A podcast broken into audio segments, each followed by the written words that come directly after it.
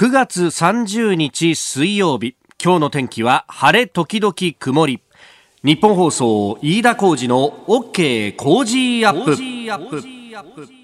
朝6時を過ぎました。おはようございます。日本放送アナウンサーの飯田浩二です。おはようございます。日本放送アナウンサーの新業一華です。日本放送飯田浩二の OK 工事アップ。この後8時まで生放送ですえー、今日で9月もおしまいということで、うん、ええー、2020年も4分の3がこれで終了すると、あと3ヶ月しかないっていうね。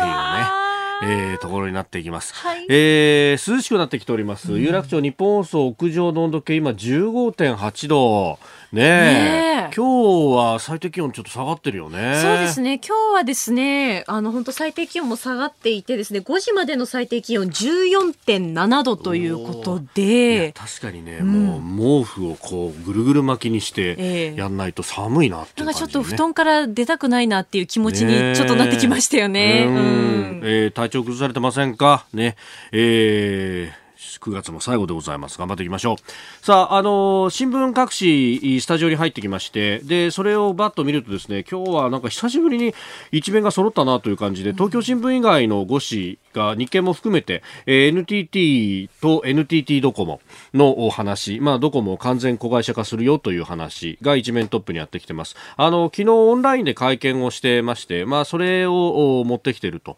まあ、すでに昨日もね、えー、この話はしたわけですが、これね、あの、珍しいなと思ったのが、普通は、あの、各紙一面に並ぶってことはですね、なんか新しい情報が入ってきたんじゃないかと思うんですが、そうじゃなくて、昨日は会見をして、正式に発表したっていうことでですね、まあ、それで、こう、一面トップに並んだという感じになります。あの、中身書いてあることは、昨日、すでに報道されていたことをなぞっていると。まあ、確かにですね、昨日のあの、オンラインの記者会見、私もちらちら見てたんですけれども、いや、新しいこと出てこねえなっていう感じはね。まあ、確かに、あの、どのぐらいのね、金額で、えー、市場から公開買い付けをするかと。まあ、終値、おとといの月曜日の終値から比較すると、えー、4割ぐらい積みまして、で、えー、プレミアムをつけてですね、えー、買い取ると。えー、その価格が3900円だという話でありました。まあ、あの、このあたりはですね、まあ、あんまりここでケチっても、あの、売らないよっていう株主の人が出てきても困っちゃうと。えー、基本的にこれ、TOB がそうすると、あんまり多くなると成立しませんから、えー、そこのところで、まあ、プレミアムは相当乗っけて、えー、出したと。で、その4.2兆円で TOB をするということですけれども、えー、そのお金は、まあ、あの、NTT 本体も、資金余剰があると言っても1円ぐらいしかないということなんで、えー、銀行から基本的には借り入れるんだと。まあ、大手3メガバンク、その他その他、えー、いろんなところでシンジゲート組んでやるということなんですが、え、そんなに借りれるもんなんだね、というね。えー、当然今は、あの、金利がほとんどつきませんから、まあ、そういったあ融資を受けると。ういうことでもその分のリスクは非常に、えー、抑えることができるというところですが、まあ、覚醒の感があるなというのは、いわゆるあの参考者ご現業なんてね、本当に大昔ですよ。もう、今から遡ること35年ぐらい前ですか、えー、中曽根康弘政権の時代に、えーえー、この行政改革、校舎の改革というところで、え国鉄だとかと並んで、この NTT、当時の電電校舎と、ね、電電校舎、専売校舎、国鉄っていうこの3校舎をどうにかするんだと。で、五元業というね、ええ鉄道とか電信、電話、それから、え塩とタバコの専売、これが5つと、3校舎、五元業というものの、これを、あの、全部国がやってたんで、そうする非効率が極まるだろうということで、これを細かく分けてですね、で、あの、その上で、まあ、競争原理を働かせて、で、えー、それでもって、あのお金をこう儲けていくであるとか、あるいは、えー、国に負担がかかる赤字をどんどん減らしていこうよというですね、まあ、あの当時は、えー、この中曽根さんと、それからイギリスのマーガレット・サッチャーさん、えー、アメリカのドナロナルド・レーガンさんと、まあ、この3人がですね、いわゆる新自由主義と呼ばれる、まあ、あの公共が担ってきたところを一部市場の原理を入れたりなんかして効率を良くしていこうよという、まあ、経済原理に沿ってですね、やっていったという3人。で、あの、確かに、あの、JR のね、えー、改革であるとか、まあ、この NTT もそうですけれども、えー、その後、冷戦が崩壊して、えー、そして経済が回っていくという段になって、まあ、ある意味成功した部分もあったんですが、一方で、えー、それがですね、またあの、今、新冷戦かと呼ばれるようになってきた、えー、この段になってくると、この、経済一辺倒でお金さえ稼げればいいと。まあそうすると機械だとか、あるいはこういうこうデータをやり取りするようなものであっても、じゃあ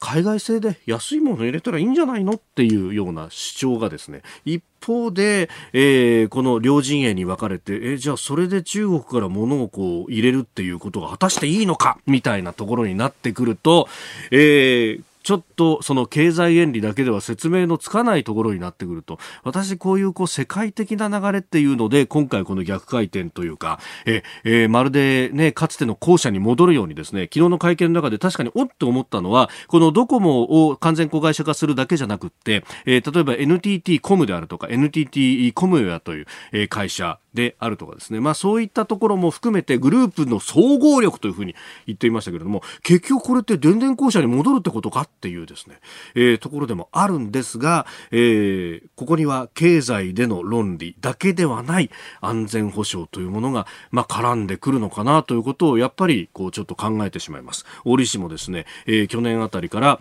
えー、官邸の中の国家安全保障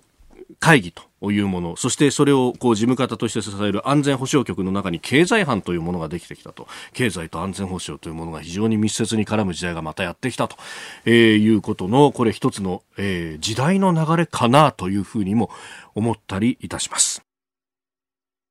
あなたの声を届けますリスナーズオピニオンニュースについてのご意見もお待ちしております。今朝のコメンテーターは地政学戦略学者の奥山正史さんです。取り上げるニュース、まずは菅総理とプーチン大統領日露電話首脳会談、北方領土問題について、それからアメリカ大統領選、いよいよ日本時間今日、まあ、番組が終わった後なんですが、昼前ぐらいなんですけどもね、初めてのテレビ討論会が行われます。それから茂木外務大臣はポルトガルフランス、サウジアラビア3カ国を訪問するというニュース、えー、そしてアゼルバイジャンとアルメニアの戦闘ナゴルノカラバフ自治州についてで、さらにですね、来日中のビリングスリーアメリカ大統領特使、えー、中国の軍拡競争を批判しております。今週はご意見をいただいた方の中から抽選で3人の方に、タネのタキイから種アートを楽しめる種力フラワーマグネット手作りキットをプレゼントしています。ポッドキャストでお聞きのあなたにもプレゼントが当たるチャンスです。コージーアップの番組ホームページにプレゼント応募フォームがあります。こちらに住所やお名前、電話番号を登録してご応募ください。ここが気になるのゾーンです。えー、各紙ですね、一面ドコモだよっていうふうに、えー、オープニングでお話をしましたけれども、えー、一紙だけ東京新聞は、えー、地価について、ね、土地の価格についてを一面トップに挙げております。えー、昨日ですね、国土交通省が発表した7月1日時点での都道府県の地価、えー、基準地価と呼ばれるものです。えー、3年ぶりのマイナスということになりました。えー、下落したところが60%、まあ、全体の6割が下落していると、まあ、三大都市圏で、考えると住宅地は下落してますが、えー、商業地はプラス全用途で見ると、まあ、横ばいという感じですが、まあ、これはもう言わずと知れたコロナの影響ということになっております。であの東京新聞以外の各紙もですね一面の2番目の記事には必ず載せていると、まあ、それだけこう衝撃的ということでもあります。あの、こういった地価のね、話が出ると、まあ大体あの、銀座のあたりで、まあ一番地価の高いところなんて言って、ここはですね、1平米あたりとか畳1畳でいくらになりますみたいな、まあそういうこう記事が出るんですが、これ非常に深刻だなと思うのはですね、あの、まあ、この地価が下がると結局これを担保に入れてお金を借りてるっていうところが非常に多いと、まあ、あのかつてですねそれこそバブルの時代などに土地資本主義じゃないかと日本は古いみたいなことは言われてましたけれども、まあ、一方で未だにその土地以外で土地や建物以外でなかなか担保価値を判断してお金を貸すっていうようなスキームっていうのが、まあ、日本の場合はなかなかまあ難しいと。で、えー、直接金融といってまあ株式を上場するだとかあるいは直接社債などを売るというような形での資金調達っていうのが、まあ、なかなか日本の場合はまだ、えー、それが育ちきってないというところがあるのでそうすると間接金融、えー、銀行からお金を借りるということ、まあ、銀行や金融機関ですね。でそうするとその銀行や金融機関が担保価値を判断するときにやっぱり土地っていうものが非常に大きくなってくるウェイトを占めるということになります。であのこれその金融機関がですね、えー、お金を貸す時の担保価値って、この今回あの発表された、まあ、基準地価を使う場合もあるんですけれども、まあ、一番使うのは路線価とされるもの。これはあの、これも国土交通省から出てるんですが、あ、ごめんなさい、これは国税庁から出てるんですけれども、あの、これはですね、えー、7月1日、例年7月にですね、1月1日お正月時点での価格っていうものが公表されるということになってます。ただ、今年の場合はですね、その7月に発表された路線価というものは1月1日時点ですからコロナの影響を全く織り込んでいないと、まあ、こういったその路線価発表の後に突発的なことが起こって非常に地価についても影響があるという場合はあのその補正をですねすると。あの調整率というものを、えー、11月ぐらいに発表することがあったりします。あの直近の例だと3月11日東日本大震災が起こった2011年、えー、これはあの1月1日基準の地価だとその後かなり変動してますんで、えー、2011年はですね11月1日に、国税庁は調整率を発表してでそこで補正をかけたということがあります。まあ、あの路線価はその金融機関が、えー利率などの算出の時に、まあ、担保価値を算出するときに使うのと同時に、まあ、もう一個ですね、えー、固定資産用の路線価っていうのがあって、固定資産税路線価というものがあるので、まあ、そっちの部分でですね、税金にもかかってくるので、まあ、そういった補正をするということがあるんですが、えー、その補正をするにあたって当然ながらこの基準地価というものが参考になってくると。やっぱりですね、えー、これで担保価値が下がるのはまあ、ま、目に見えているしもうすでに、まあ、金融機関では、えー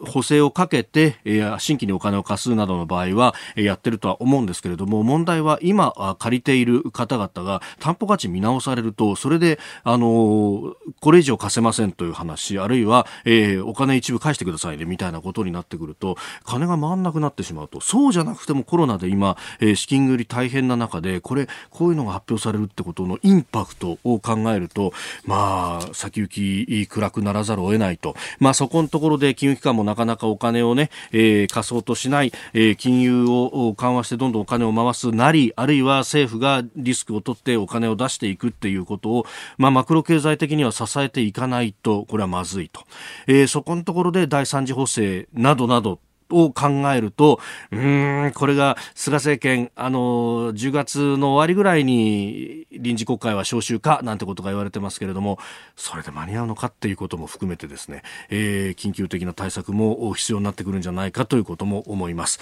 月が変わるってことになると、いろんなことが変わってくるということがありますんで、それによって、えー、影響を受ける。え、えー、中小事業者の方々も多いんじゃないかと非常にこれは心配しております。まあ、あのー参考者5元業なんていう単語を出すとですね、お前は一体いくつなんだと。うん、確かに中曽根政権の時っていうのはですね、私、えー、1981年生まれですんで、うん、ええー、大体あの、幼稚園から小学校に上がるかぐらいの時ではありました。え、あの、自学問でとかね、えー、後ほどいろいろ勉強したりとか、でも我々、僕なんかがちっちゃい頃はまだあの NTT とか電電公社って書かれた、あの、いろいろ、それこそタウンページだとかさ、残ってたりなんかかして、うん、あの、そう、黒電話だったしね、まだ。特にあの、おばあちゃんちなんていうのは。で、黒電話から出てるモデムみたいなでっかいやつもさ、それにあの、電電公社のマークついてたりなんかしましたからね。えー、えー、えー、えー、えー、まだあの、塩も、塩っていう大きな看板とかあったしね。あの、千倍校舎時代のね。ここが気になるプラス、いや、気になる記事がですね、読売新聞の、えー、総合面2面に、まあこれ、あのー、ベタ記事ぐらいの大きさの記事ではあるんですが、あの、イージス・アショアね、えー、ミサイル防衛システムは一旦撤回をして、で、新たにそれを検討すると、まあ、日本をどう守っていくかっていうところを検討するっていうのがずっとやられてるんですが、えー、そんな中でですね、政府は29日、このイージス・アショア代替として導入を検討している洋上案をめぐって、施設運用に陸上自衛隊を活用する方向で調整に入ったと。いうこと、複数の政府関係者が明らかにしたということなんですが、これ、もともとですね、あの、先週の自民党の中の、えー国防部会と安全保障調査会の合同会議の中で、えー、3つの案というのが示されました、えー、自衛隊の護衛艦を使う案それから民間の商船これタンカーみたいなものにミサイルのね、えー、レーダーだとか機械を乗せるっていうですね高等無形な案と。それから石油掘削装置、まあ、あの、櫓をですね、洋上に立てて、そこに、えー、作るというですね、まあ、これまたどうやってじゃあここを守るんだみたいな話も含めて、まあ、かなり、えー、飛躍した案と、えー、3つの案を出したんですが、あの、これ、自衛隊のですね、まあ、自衛隊というか、これは防衛省の、まあ、背広組と言われる内局の人たちが特にそう考えてるんですが、今まで検討してきたレーダーだとかのシステムをですね、これ全部売っちゃるわけにいかないっていうのがあって、それを使うことありきでいろんな案を出してきてるっていうのがですね、あの、かなり問題になっていて、実はその時のあの合同会議の中でもそここそが紛糾してたんですよ。これ実際に日本を守るっていうところから立脚してないじゃないかと、そもそもあるものを使うっていうところからやろうとすると、結局、あの、それに全部現場をはめ込もうとするから、えー、当初の目的も達せないどころか、えー、現場が苦労するだけだろうというようなですね、至極真っ当な、こう、指摘というのがあったんです。で、実はですね、その後、昨日、えー、国防部会が開かれていて、で、そこにはですね、これはあの、複数の自民党の議員さんたちがいろいろ発信してます。で、あの、国防部会に所属している佐藤正久参議院議員も、あの、ツイッターでね、詳しく書いてるんですけれども、あの、目的と目標を間違えてはいけないと。陸上イージスの構成品を活用するのが目的ではなく、新型ミサイル等新たな脅威から国民を守るのが目的であると、えー、いう、これ、あの、イージス艦を増やすなどなどですね、えーかなり海上自衛隊の OB の方々、しかも実際のイージス艦乗りだった方々からもヒアリングをしたそうなんですけれども、まあ、その中ではですね、まあ、やっぱりこうアメリカとの連携をしなければ守れないというのが一点と、えー、それから新型ミサイルなどへの対応の拡張性、まあ、将来にわたって新たなこう、ねえー、機能が付与できるような形というものも、えー、見据えなければ、え、できないんだと、まあ、実際に守ることはできませんよって現場から上がってくるとそういう意見が出るということなんですけど、まあ、この辺をですね考えると、あの、まあ、護衛艦なりななりっていうような、えー、新たなところにもなるしそのためには、えー、人繰りが当然問題になってくるというところで、えー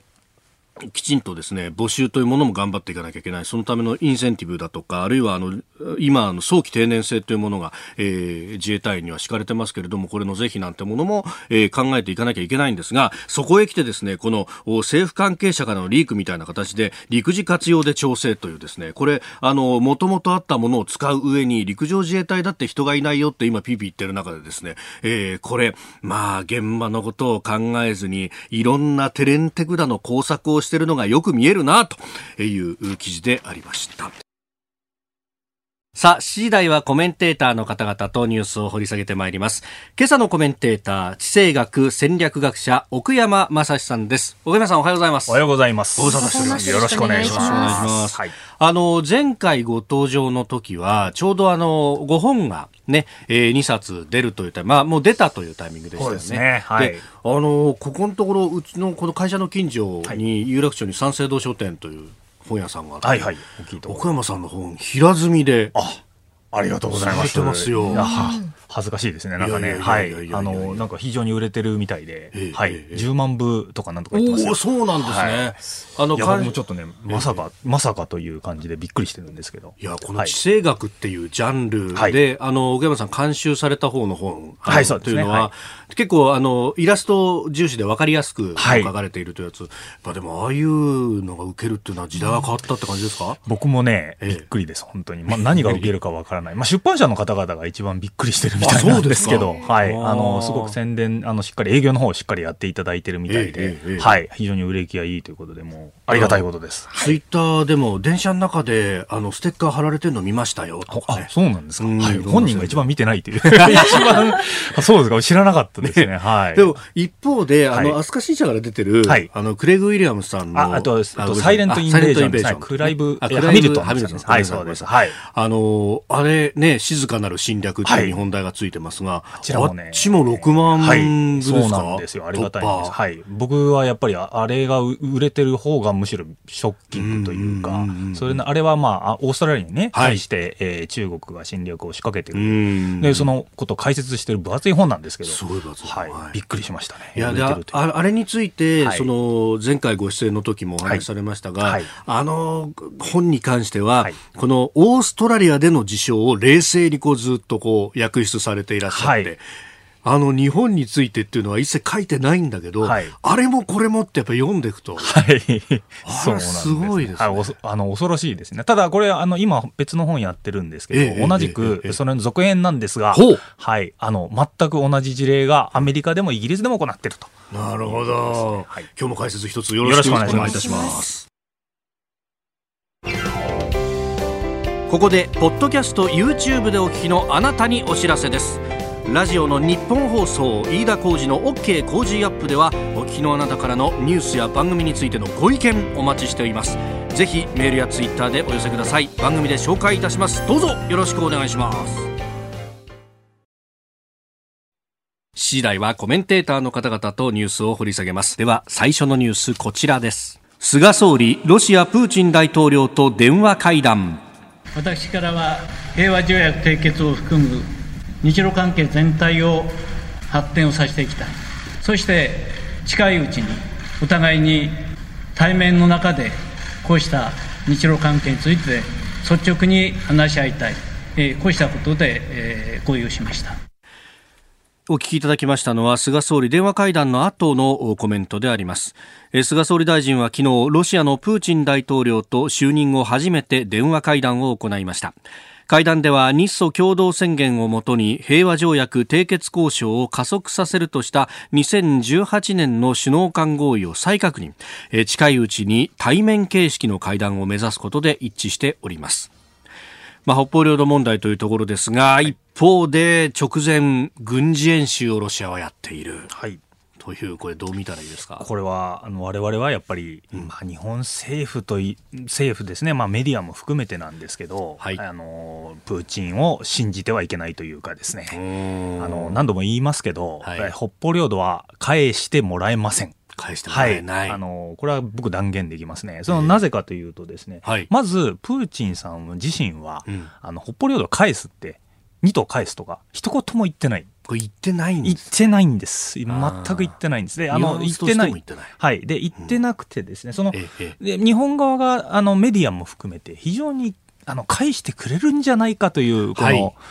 まあ、雰囲気をね、特にあの長門でね、山口県で会談する直前なんていうのは、もう今すぐにでも戻ってくるっていう雰囲気があります、雰囲気ありましたけど、まあ、それでも絶対に帰ってこないっていう理由はいくつか僕、ちょっと言えると思うんですよ。まあ、ここに出てきて、僕も何度かこの話をしたことあるんですけど、はい、あのプーチン帰るつもりがない3つの理由が、うん、3つの理由。あると思います、はい、ちょっと一応挙げてみたいと思うんですけど、1つ目、えー、プーチンさんはあのロシアの中で、えー、そのソ連が崩壊しましたよね、はい、でその後受け継いだのがプーチンさんのいるロシアなんですけど、このロシアというのは、プーチンさん自身がよく言ってますけど、はい、冷戦終結で、えー、ソ連が崩壊したことは、うん、え地政学的な悲劇であると。はい、我々にとっての最大の悲劇であると。いうことを言っておりました。つまり、それ、その時何が起こってたかというと、ええー、ソ連からロシアになった時に、まあ、十何カ国をあの離れちゃってですね、はい、はい、あの、領土がすごくちっちゃくなってしまったんです。まあ、今でもロシアっていうのは世界一の領土を持ってる国なん。ですけど、はい、え彼がそういうことを言ったということは、つまり、ロシアは、もう1インチも領土を渡さなくて、むしろ取り返しに行くんだっていうことを彼言ってるわけです。はいまあ、彼は帝国主義者なわけですよね。なるほど。はい。なので、これから一つも返すっていう、もう、あの、一言も言ってないという点から、僕は、あの、まず、帝国主義者のプーチンがまず返さない。これ1点ですね。で、2つ目がですね、あの、その言葉を裏付けるために、はい、えー、プーチンさん自身2000、これ14年ですかね、ウクライナとかクリミアで、我々もちょっと見てますけど、覚えてますけど、はい、はい、戦争してるんですよ。領土を取り返すという、彼らの中で。のそのために、えー、戦争してるっていうぐらいなのに、ほぼ前しかしこたんを返してくれるという、この、つながらないわけですね。はい。も、もし返しちゃったとしたら、はい、それだけで、あの、プーチンさん自身の立場が危うくなると。帝国主義やってくれるはずでしょ、あなたっていうことを、ロシア国民が全員が期待してるのに、返すっていう、その、領土を返すっていう帝国主義としてありえないことを、まあ、するわけがないんですよ。はい。はい。というところが、まあ、二つ目の理由として挙げられる。まあ、領土のために戦争してる人が返すわけがないと。返すわけない。はい、それとやっぱりその日本のメディア、これは何度も言ってますけど、メディアとか政府が勝手な思い込みをしていて、はい、残念なんですけど、非常に。はい。はい、例えば2001年のこのイルクツク声明とかです。まあ、ここにも出てる、あの、いろいろ、あの、メディアにも今出てるですね、はい、2018年のこの首脳合意、首脳合意があるということを言ってて、北方領土問題、次の世代に先送りするなく終止符を打たなければならないって、これ、日本側ももちろん、あの、言ってるんですけど、はい、言ってても、結果を出してどういうことっていうところに対する合意が全く実はなくてですね。はい。付けは残さない。いや、それはいいよって向こうも言うんですけど。じゃあ返すかっていうと、返すとは一言も言ってない。はい、だからまあ人道的にその昔の人のお墓参りとかはさせてあげますよって言いますけど、はい、えー、ロシア自身は一言も返すって言ってないんで、まあいいよねということで、だらだらそのまま平和条約を餌にということが続くんじゃないか。なるほどいうことですね。まあ、はい、そうなるとロシアの体制が何かガラッと大きく変わるというタイミングがない限りは。はい、なかなか難しいんじゃないかと。朝から暗いニュースですいませんけど。いやいやいや、ね、でも冷静に分析するとそうなるということですね。はい、えー、まずはあ日露電話首脳会談についてでした。おはようニュースネットワーク。取り上げるニュースはこちらです。アメリカ大統領選オハイオ州で初めてのテレビ討論会を実施。11月に控えるアメリカ大統領選挙。共和党のトランプ候補と民主党のバイデン候補による初めてのテレビ討論会が日本時間今日午前オハイオ州のクリーブランドで行われます。2人の候補が意見を戦わせるのは初めてで90分間にわたって6つのテーマで討論を行います。さあ、いよいよ直接対決、討論会が始まるということで注目されてますね、はい、楽しみですね。僕も生中継で見たいですね。はい。あの、トランプさんのむちゃくちゃな、はいうん、えー、議論に対して、はい、あの、まあ、一応まともな、あの、バイデンさんがどう受け答えるのかというところですね。バイデンさん自身はあまり、まあ、討論うまくないというか、はい。はい。あの、ところがあってですね、えー、まあ、奇抜な、えー、あトランプさんと、はい。えー、こうバイデンさんがどう戦うのかとマッチングがですね、非常に僕は個人的に、あの、どういうミックス状態になるのか、楽しみに見ておりますけど。どうなんですか？派手なヒールと地味なベビーフェイスみたいな感じ。ああ、うまいですね。なかなか、はい、プロレスに例えていただくとそんな感じになるかもしれないんですが、あの、一つこれ言えるのはですね、まあ、い。ろいろ言われてますけど、はい、僕自身はあまりこの討論会って実は歴史的に、学問的になんかこう調べた人がいてですね、討論会自身でそんなに決まる流れが決まると、あんまり実はなんか、あの、関係ないというふうには言われてます。はい。あ、ということは、はい。よく聞きます。結構、特にこの第1回の頭30分ぐらいって、それで大統領選決まっちゃうぐらいのことが言われたりしますけど、ところが、そういう綿密にこう調べていくとですね、大統領選のこの、あの、討論会自体は、それほど実はインパクトがないんじゃないかっていう経過、あの、話が出てますね。はい。投票行動に、はい。直接の影響ということを調べると、はい、むしろそれ以前のやっぱりこれまでの現職のこの実績とかそういうところがやっぱり大きく作用するんじゃないかと言われてますね。はい、で、えー、これに関して僕ちょっとあの非常に気になってるのがですね、はい、あのやっぱアメリカが、うん、えー、まあこういう討論会行われている中の状況の中で、はい、今非常にアメリカ自身のこの政治思想の分断分裂、非常に激しいものになってますね。はい。はい。で、これ、今、例えば、あの、あまり表のメディアには出てこないんですけど、現地メディアでこう、いろいろ見てる方々が、結構ネットに上げてるのがですね、はい。あの、YouTube とかで、まあ、いろいろ見ることできるんですけど、うんうん、デモ隊同士がですね、はい。結構、その、カウンターデモも含めてですね、うん、結構暴力沙汰になってるというところがありまして、車が燃えてたりとかね。ああ、もう全然やってますよね。あの、結構、その車で、あの、相手のデモ隊のこと引いちゃうとか、突っ込んでくっていう。突っ込んでっちゃったりとか、あの、機関銃、AR15 っていう、まあ、あの、結構でかい、あの、アサルトライフルってやつあるんですけど、殺傷力の、あれ持ってったの撃っちゃったりとかですね。あかなりあ、表に出てこないレベルでは相当中の地味な現実のレベルでは、はい、打ち合いとかしちゃってるような世界が今展開されてましてですね。これほどの分断状況をやっぱりその大統領が次の大統領がまとめることができるのかとか、まあ、トランプさんだったら逆にまとめる必要もないと思ってるのかもしれないんですけどそういう状況が続くとですね、はい。これから下手をすると、まあ、僕ちょっと考えたがあんあんまりないんですけど、なえ。え内戦的なアアメリカ自身がその内戦的なあーことになってですね、その外交の方とかにこう余力が出てこないことになるのが僕一番怖いなと思っております。内向きっていうのがそね。の、はい。意図的に戻っていくんじゃなくて、はい。事中でそうです。中の方にいっぱいいっぱいになっちゃう。でそれが一番僕は本当に恐れてるシナリオになりますね。はい。これそうなると、そのはいかつてその南北戦争というものがアメリカありました、はいああいうふうな州で分かれるっていうよりももっと細かく分断されるか？もしれないですね。はい。僕もどういうシナリオになるかはちょっとわからないんですが、基本的に内内部での抱えてるこの火種がはいどんどん強くなりすぎちゃってですね、外に向かってこう、例えば中国をこう懲らしめてやろうみたいな方向に行かないとですね、うん我々日本としてもその安全保障をアメリカに頼ってる部分がありますので、はい中国にしっかり対抗してくれないと困りますよね、北朝鮮に対してっていうところで、アメリカさんお願いしますよが、来ないという状況にもなってしまうとですね、非常にこれ、厄介な問題になるというところが、まずちょっと一つ、えー問題として。ありますね。はい。で、それ1点目。はいで、もう一つがですね、はいあの、トランプさん、あの、これ、ちょっと話題になりましたけど、これ、ニューヨークタイムズが、あの、こう、い一応、えっと、出した、えっと、スクープ記事で、ええええ、就任前の15年間のうち、10年間にわたってうん所得税を納めずと。はい。いうことで、税金を納めてなかったと。はい。2016年、17年の所得税の納税額も、日本円にして8万円だったと。うんうんうんうんこれね、確かにアメリカのリベラル側のメディアの方は、はい。民主党側のメディアの方は、トランプとんでもねえってまたやってるんですけど、ええ。ええ。僕はええやっぱ指摘したいのはですね、はいや、これトランプ逆に、うんアメリカ、こあの、そのまあ、国税納めてなかったということは、はい。頭がいいということで、むしろトランプさん、評価が上がるっていうところを我々忘れちゃいけないと。えそうなんですか？思うんですよ。向こうのやっぱアメリカの文化として、はい。えーやっぱり連邦政府にお金を払わないのは、ええ。偉いっていう。あ偉い？偉いという。我々日本はね、日本人はやっぱりこう納税はやっぱりこの、ね、国民の義務と。ねえ、まあ習ってます会の授業でも教えられますよね、はい。そうなりますよね、はい。アメリカではそういうことはなくて、はい。連邦政府は基本的に俺たちから金を踏んだくってるんだと。それをいかに回避するかっていうことは、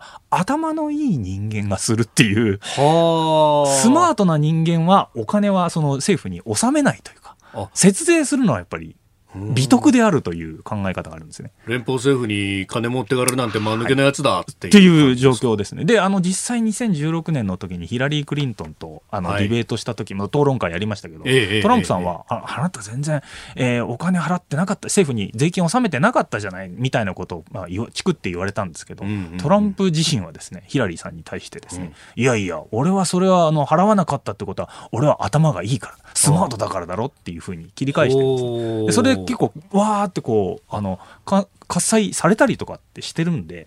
納税をするっていうのは逆にアホだという認識が、むしろアメリカの国内にはある。で、そこにむしろトランプさんアピールできるっていう現実がある。アメリカのこの一つの文化っていうことは言えるのかもしれないんですけどね。なるほど。もともと独立自主だと、独立自主だとか、はい。政府の縛りはいらないっていう人たちが集まって、はい。集まってるわけ。でそれであの政府にお金を取られるのはまあ悪という考え方が彼らの中にあるんで、むしろお金を払あの納税しなかったトランプは偉いという認識がある。俺たちもそれに見習いたいよねっていうふうに考えてる人たちがいるっていうことを我々は忘れちゃいけないという。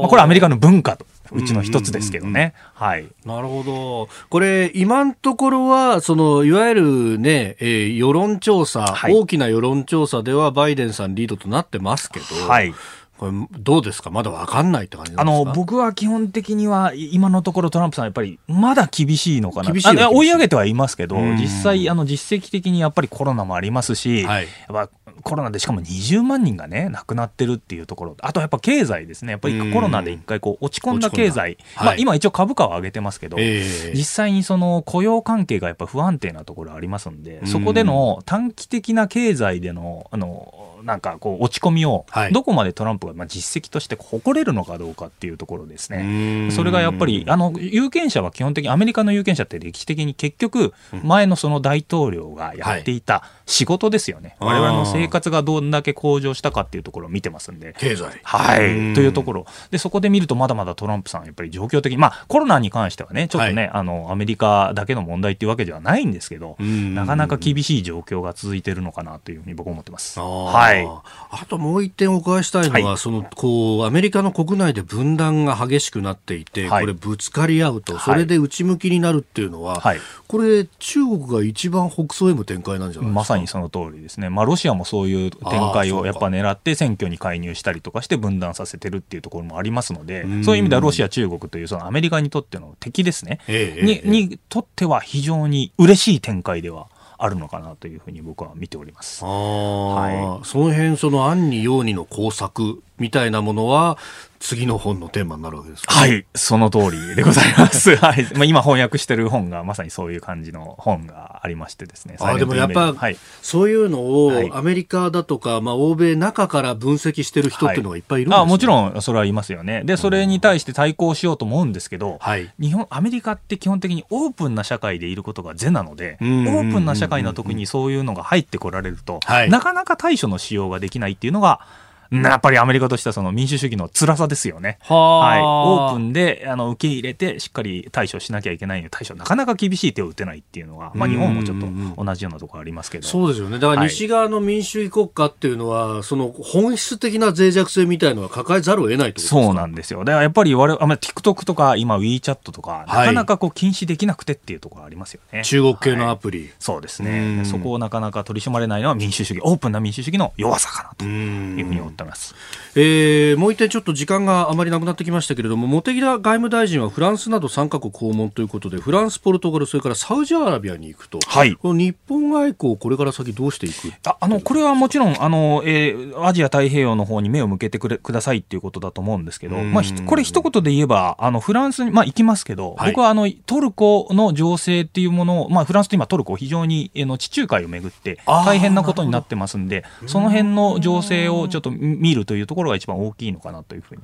見ております。はい、地中海のガス田をめぐってそうです。はい。あの戦いはこれから下手すると世界戦争じゃないですけども、まあ、大きなあの争いには発展しそうな雰囲気がありますので、はい、これから注視していきたいと思っております。はい、続いて教えてニュースキーワードです。ナゴルノカラバフ自治州。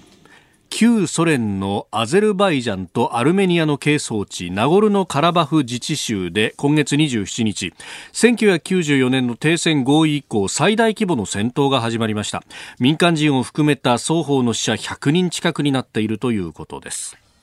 場所としては黒海とカスピ海の間ぐらいの2カ国、はい、コーカサス地方とかよく言われますけど、えー、はい、これですね。あの皆さん地図をあのある方はちょっと目の前にということなんですけど、はい、なるべく分かりやすくこの問題の本質を僕ちょっとあの、うん、なるべく言葉だけでね、はい、アナウンサーの試験みたいですけどいやいやいやちょっとやってみたいと思います。ます。はい、これあのまず結論から言えばですね、うん、この問題2つ、まあ、ポイントがありまして、はい、1つ目が通り道の話です。通り道。通り道です。はい、でもう1つが飛び地です。お飛び地、はい、この2つだけちょっと皆さん覚えておいていただければと思うんですよ。はい、でまずアゼルバイジャンってどこにあるかと、うん、はい、これですね、はい、このアゼルバイジャンはイメージしていただくと、まあ、関東の地図でいうとですね、はい、千葉県と銚子の辺りにあるという感じにイメージしていただければと思います。で、銚子で取れるいい魚をですね、はい、まあ、山梨とか名古屋の方にこう持ってく。ああ、なるほど。はい、これが最初のその通り道という話です。で銚子で取れた魚をこう、まあ、持っていかなきゃいけないんで、その通り道として、こう、あの、えっと、えっと、甲州街道とか、はい、あるありますよね。えー、持っていくという、えーえー、魚が一応だからその石油だというふうに考えていただければ。なるほど。わかりますかね。そうか、アゼルバイジャン石油が相当出るところですね。そうですね。はい。アゼルバイジャンのバクーっていうところはですね、もう本当に、まあアゼ、アゼルバイジャンバクーが、あの、調子に当たるんですけど、はい、アゼルバイジャンの首都。はい。で、あの、太平洋がまさにそのカスピ海という感じで捉えていただければと思います。なるほど。東に向か、あ、西に向かって、石油を出さなきゃなんないと。そうです、そうです。はい。そういうところの、まずそれが1点目ですね。はい、で、その、えー、次がですね、えー、あの、アルメニアっていうのは、まあ、ちっちゃな東京だというイメージをしていただければ、まあ、そんな人口もない、本当は300万人しかいないんですけど、えー、東京だというイメージ。はい、で、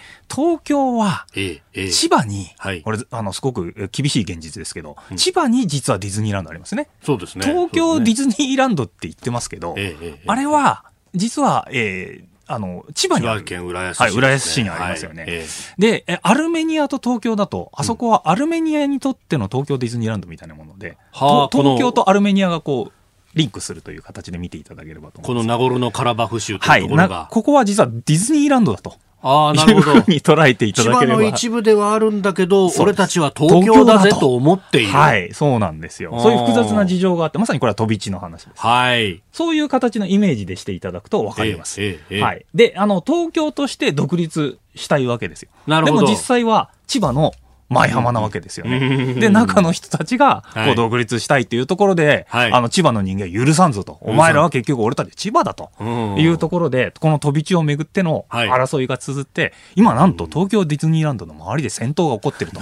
いう状況で考えていただくとわかるかなというふうに思いますね。はい。で、バク、つまり銚子からのこの魚を取ってきて、こう、まあ、持っていくというところに、はい。まあ、ディズニーランドは通らないわけで、当然のごとく。はい、はい。で、その周りをこう、あの、パイプラインでこう通すという、通り道の問題がこう一つ。えー、それと、えー、あの、東京ディズニーランドというこの土地をですね、はい、東京が取るのか千葉が取るのかというところがまさに名残のカラバフ自治州の話というふうに捉えていただくとなんとなくイメージしやすいかなということで考えてきました。はい、でこれあれですか？あの東京千葉双方、はい、まあ、このアルメニアとアゼルバイジャン双方には、はい、バックに強い、はい、そうです。組織があったりするそうですね。千葉には茨城という上のですね、鹿島工業地帯をこう、あの、捉えるですね、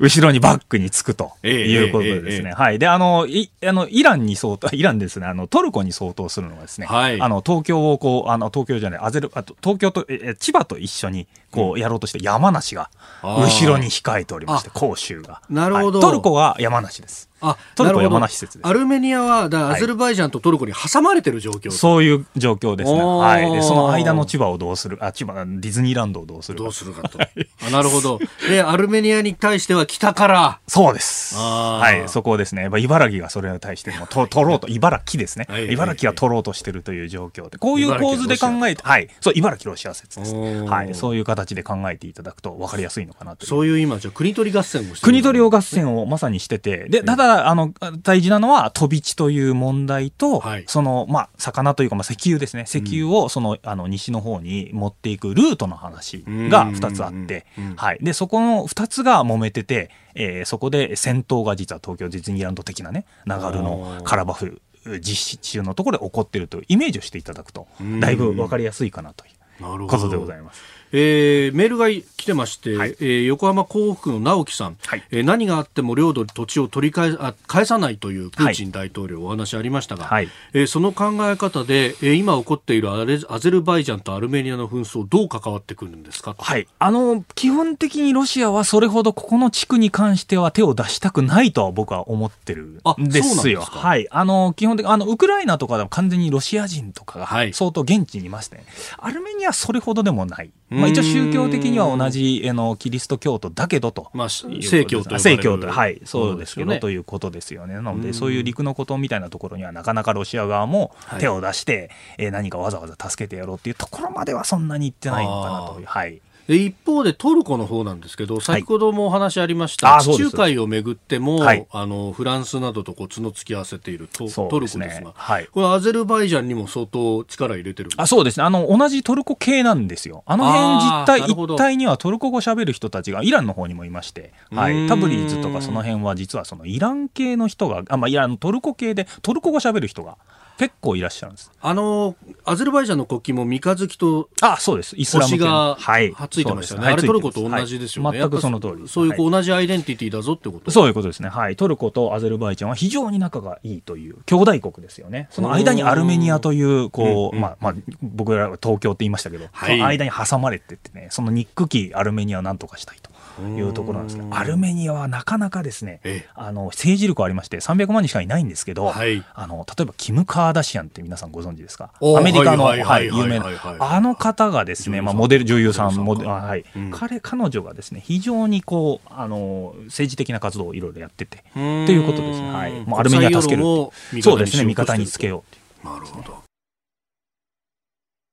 はい、続いて、ここだけニューススクープアップです。この時間、最後のニュースを、スクープアップアメリカ大統領特使、中国の軍拡競争を批判。来日中のリビングスリーアメリカ大統領特使は昨日オンラインで日本のメディアと会見し大量の弾道ミサイルや巡航ミサイルを配備する中国に対し軍拡競争を繰り広げていると批判しましたまあ、この中国とのね、はい、えー、間の角の付き合わせ、はい、もう経済だけでなく、さまざまな面にというところですよね。はい、ですね。はい。まあ、一つ僕がこの話も含めてあの考えてるのがですね、やっぱり米中も新冷戦じゃないですか。はい。まあ、なかなか日本のメディアではその冷戦を見たくないという雰囲気が、見て取れるんですが、ええ、あの、やはりアメリカがこれだけ、特にこの政府関係者が、これまあトランプ政権だだけじゃなくて、まあ、全体的に言えることなんですけど、うん、まあ、中国に対してこれだけ相当警戒心を出してるっていうことは、はい、まあ、それなりの背景として、僕はあの表面的なレベルではなくて、その下のレベル、水面下でのレベルでの、いろいろやられてたという現実が彼ら、今、分かってきててですね、例えば諜報関係で相当やられてたっていうのがばれちゃったと。いうところがあって、すごく、はい、あの政府関係者が非常にこうあの厳しい認識になってる、中国に対して、これはやばいよねという認識になってるっていう現実がまず1点挙げられると思うんですやっぱこれが大きいと思います、はい、ヒューストンの領事館の閉鎖とかっていうのもまさにそこ、はい、そうですね、はい、だから今、基本的に今、戦いは、えー、その政政府関係者主導という形になってて、彼らが厳しい現実を実は目の当たりにしてるからこそ、こういうふうに起こってるんだとい。うことですね。でその例として僕はやっぱ挙げられるのは、やはりあのオーストラリアの例が、うんうんやっぱ一番こう象徴的かなという、はい、オーストラリア小国なので、はい、当たりが結構この、え強く中国から今やられてますよね。でオーストラリアはなぜこんなに今すごく中国に対して、あの非常に厳しい形で当たってあの中国に対してこう反抗してるんですけど、えー、なぜかというとい。ろいろやっぱり諜報関係のレベルでやられてるということが。彼ら分かりましてですね、えー、例えば何があった、まあ、今回オーストラリアでもあのあったんですけど、はい、あの中国のですね企業が世界各国の著名人たちのこの個人情報をかき集めてたという話とかが、まあ、いろいろ分かれ、出てくる。で、これはまあ世界各国に共有されますので、はい、で、そういうところですごく警戒感はやっぱり政府関係者がですね、やっぱり企業よりも、その人たちがあのあったということです。これ、9月14日あたりの、これ読売にも出てきた記事なんですけど、はい、えーえっとですね、日本、欧米のこの政治家とか軍事関係者ら、なんと240万人分の人物情報を、中国の国有企業グループが世界各国で収集してたということがありましてですね、はい、あの、SNS の書き込みとかも含めてなんですけど、なんか銀行の予診情報とか、その辺も非合法に入手したものがあって、で、そういうリストが、い。ろんなところに、こういう情報っていうのはやっぱり共有されますから、世界各国で、あ中国のこういうところがこんだけ個人情報を集めてたなってなると、やっぱり政府関係者一番、あの、警戒しますよね。で、そういうところで、これは企業みたいなところよりも、俺たちまず政府がやんなきゃいけないということで、ガンガン厳しく当たってるっていう状況があると思うんですよ。はい。で、その、えー、240万人の人物情報なんですけど、なんと、リストがですね、はい、えー、日本人リストもあると。いうことが言われてるらしいんですよ。で、これ読売新聞がこれ入手したらしいんですけど、ほうほう。え安倍首相ら558人の政治家や、えー、企業経営者ら重要公人、重要な公人として記載されてて、これとは別に、逮捕された暴力団員ら358人もリスト化されて犯罪者も含,、ま、含めていた。このじ日本人リスト気になるんですけど、どこも公表してくれないので、はい、これぜひ僕は読売新聞とかに行ってですね、このリスト見せてくれませんかって言いたいですよね。もしくはその公安関係、日本の公安関係者とか警察に渡してよっていうところをちょっと言いたいんです重大な興味を示しますよね。そうですね。ねはい。こういうところの、その政府の下のこういう、なんていうんですか、情報レベルでこういう現実が今まさに起こってますので、そりゃアメリカ、もう政府関係者、どこの政府関係者も警戒しますよねということなので、最終的にこういうアメリカの大統領特使が、あの中国を批判するっていうのは、まあ、しょうがないことなのかなというふうに思ってます、はい、このリストって、それこそ趣味で集めるようなもんじゃないじゃないですか。ないですね。ね。趣味では集めないね、はい、これやっぱりこれで弱いところを見つけて、そうです。そこから浸透しようとするっていうことの証左ですよね。そうですね。あの、これ僕が非常に興味を持ってるのは、この逮捕された暴力団員とかです、えーえー、犯罪者の情報をすごく集めてる。まあ日本人の場合は358人って言ってるんですけど、うん、これ、なんでその逮捕された人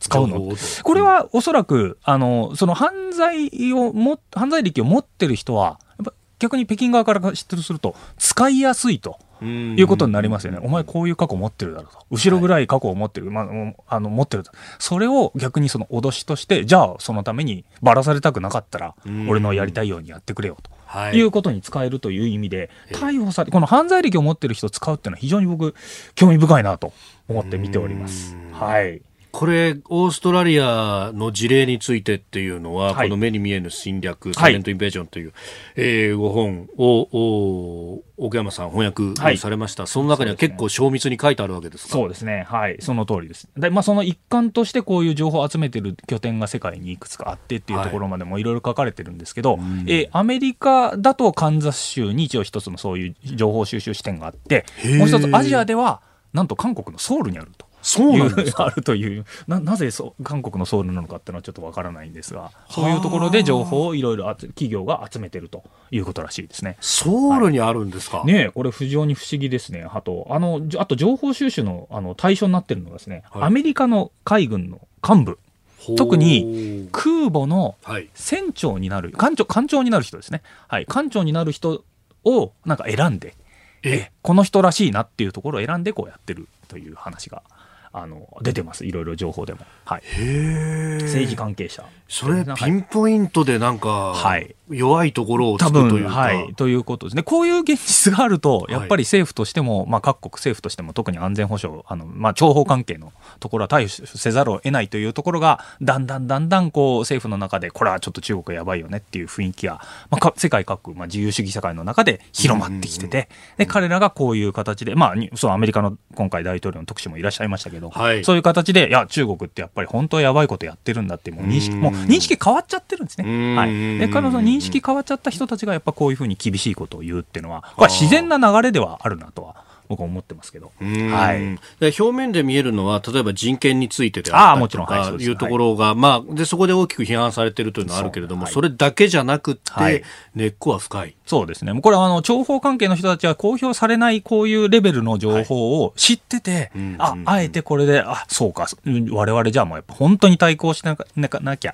いけないんだと。もう認識変わってますので、そういう人たちが来ると、日本のメディアだと来ると、あ、中国の軍拡競争、ずいぶんなんか激しいことやるなっていうことなんですけど、情報関係の人とか、まあ、政府関係者もすでにその情報を知ってますから、いろいろ。やばいことやってるぜ。じゃあやっぱり本気でやんなきゃいけないなというふうに、えー、気持ちがね、もう切り替わってるっていうところを我々分からないと、表面的に、あ特使いきなりなんか来て日本に来てひでえこと言ってんじゃんっていうふうに思われがちなんですけどその背景には、もうものすごいこう知識の蓄積というか中国側がいろいろやばいことやってるなって分かってるっていうところを、えー、ありますよね。はいこれでも、そういうこう認識のもとで、はい、まあ、アメリカが外交をしてくると、そうすると、まあ、同盟国と、それこそアメリカと日本と、はい、そしてオーストラリアとインドで、今度、外相で集まって、こう会議をするっていうのもありますが、こういうこう同盟を組もうというふうになったときに、その同じ情報セキュリティを当然同盟国にも求めますよ、ね、もちろん、はい。でそれはそこ危ないんだよまあ、あの、その辺が難しいので、あの、日本、なかなかその情報の保持の部方の法整備がまだちょっと追いついてないので、うんまあ、あの、一応、横で見させてくれという形にはなると思うんですよね。なるほど、はい、完全に中に入るっていうよりは、はい、オブザーバー的なそうですね。はい。それで一応こちらももちろん側面から、あの、あの、一応情報とかも提供しますよということで、まあ、それなりにちょっと情報くださいという形で連携していくっていう、あの、方策は出てくると思いますね。はい。ただ、ここはい、どうぞ、どうぞ。将来的には、その、まあ、あの、情報保全、スパイ防止法的なものっていうのも、はいこれ考えていかなきゃいけない。やらざるを得ないと思います。アメリカがそれだけ厳しい認識で来てますので、それに対抗してやっぱ同盟国である日本もっていうところに迫られてきますので、大きくはですね、日本もこれから、まあ、アメリカと一緒に中国に対抗していかなきゃいけないので、今の、今からちょっとそういう厳しいアメリカが中国に突っ込んでいく状況を、はい、あの、こう見据えてですね、準備していかなきゃいけないっていうのはビジネスマンとか、そういう方々も含めてですね、やっていかなきゃいけないのかなと、はい、ことですね。リスクの見方というものをもうちょっと上げていかないと、そうですね、中国ビジネスは、はい、これからあのアメリカと中国が厳しくなるということをもう少し認識してあの日本全体当たっていかないといけないのかなと思ってます。はい。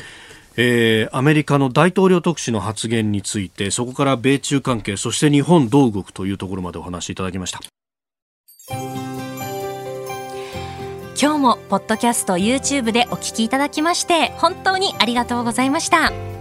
この飯田浩二の OK コージーアップは東京有楽町のニッポン放送で月曜日から金曜日まで朝6時から8時で生放送でお送りしています。